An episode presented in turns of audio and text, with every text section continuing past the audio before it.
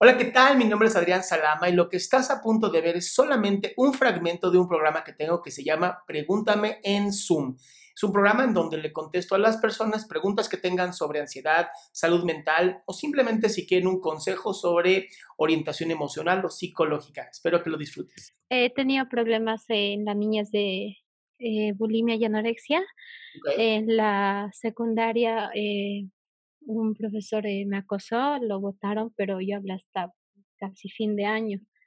Eh, luego tuve un problema con una expareja que abusó de mí y fueron muchas causales eh, parecidas ahí, varias, que al momento de ahora,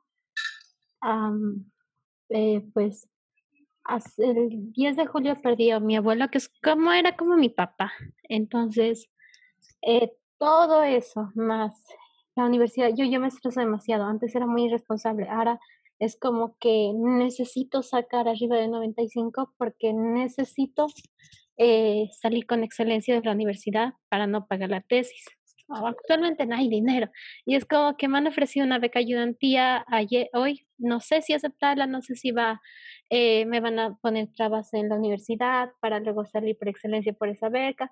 No sé muchas cosas, sobrepienso todo, eh, me autolesioné demasiadas veces, ya no lo hago.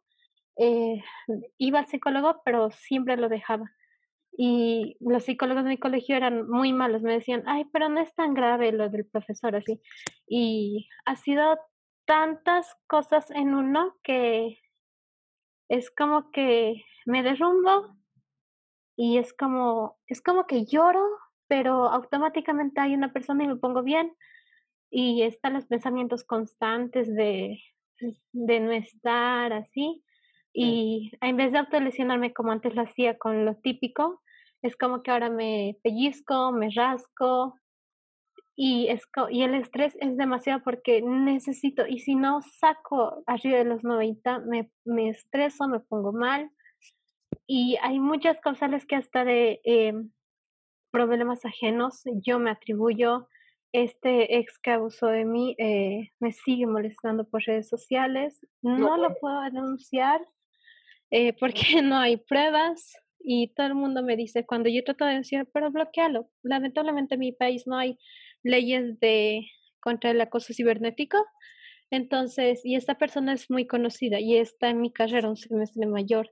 Lo malo es que es muy conocida, tiene un grupo musical y el hecho de que sea muy conocida, todos los, todo el mundo lo quiere, a veces me da ganas de, de hablar y gritar y decirle. Lo malo es que mi familia, decir eso, más en la situación que está pasando ahora, mi familia es, es demasiado complicado, son muy sensibles, es todo un lío que se ha ido armando como una bola grande. Ok, a ver, tú, tienes pruebas de todo esto, ¿no? De que este güey te está acosando y todo esto. Sí, tengo ¿Por qué, pruebas. No creando, ¿Por qué no vas creando un caso? Screenshots, fotos, poquito a poquito, vas creando este, este caso. Y luego te juntas, te juntas con alguna asociación de mujeres feministas en las que puedas tú estar con ellas y sentirte apoyada por un grupo de mujeres como tú. O sea, yo empezaría desde ahí, mi amor. No tienes una red de apoyo ahorita. Y, además, y además te entiendo, no quieres perder tampoco tu beca. Entonces, te digo, empieza a formar tu, tu, tu caso. No te digo que te avientes a, a, lo tonto. Empieza a formar tu caso. Empieza a trabajar con un grupo de apoyo que te dé a ti la sensación de seguridad, de que vas a tener con quién poder platicar, con quién estar, que te ayuden a soportar lo que tengas que soportar. Y lo malo es que del, eh, se crea cuentas, entonces yo cada vez ando bloqueando las cuentas y no son cuentas, son emprendimientos que él saca con sus amigos y de la página de ellos me empieza así de la, porque yo no conozco a ninguno de sus amigos, sin embargo, justo esa página donde él está trabajando me empieza a acosar, acosar, acosar y es como que todo está relacionado es como que ahorita está explotando en mí y es como que ahorita estoy empezando a tener de nuevo sobrepeso y es como que ya no quiero tener sobrepeso, ya eh, necesito entrar a clase, ya voy a empezar, eh, necesito eh, ver si voy a aceptar la beca, ya no quiero comer porque estoy, yo tengo dismorfia corporal y los, los, los psicólogos pocos buenos, lamentablemente, que me atendieron en mi país, era como que estaban por hacerme la prueba de ver si tenía depresión, porque yo no quiero decir que tengo depresión sin saber. Eh, me iba, desaparecía. Y los psicólogos malos que eran de mi colegio decían, pero es que eres una exagerada, usted es una exagerada, no te ha hecho nada eh, lo del profesor, apenas te tocó el trasero, entonces era como que... ¿De dónde? Eh, eh, yo de Bolivia. Ok. ¿En Bolivia no hay grupos de apoyo para trastornos alimenticios? ¿Para qué? Trastornos de la conducta alimentaria. ¿No hay grupos de apoyo? Yo busqué de niña y nunca encontré. Ahora, ahora es muy difícil. ¿Por qué? Es como suele estar psiquiátrico. Y yo la verdad es que, y psiquiatras, y la verdad es que yo no tengo dinero para pues, contratar a un psiquiatra especializado ni nada. A ver, primero necesitas ponerte tú en contacto contigo. Necesitas de verdad fortalecerte tú. Y para eso necesitas un grupo de apoyo. Y los grupos de apoyo no requieren dinero. Requieren de ir y estar ahí en los grupos de apoyo. Ahorita por la pandemia me queda claro que es difícil, ¿ok? pero existen grupos de apoyo a través de Facebook, a través de Instagram, pues hay muchos grupos. Tienes que empezar por ahí, mi amor. Empieza primero a fortalecerte tú como mujer. Ignorar ahorita los mensajes que lleguen de otras personas, ignorarlas, decir, ni los voy a leer, ¿no? Si no lo conoces, ni lo leas. Yo sé que la curiosidad es terrible, pero no leas nada que no venga realmente para ti. ¿Ok? Hay muchos grupos de TCA, te metes grupos de TSA para trabajar TSA, que es trastornos de la conducta alimentaria, y ahí te van a ayudar. ¿Ok? Es, es, importantísimo que te empieces tú a trabajar a ti.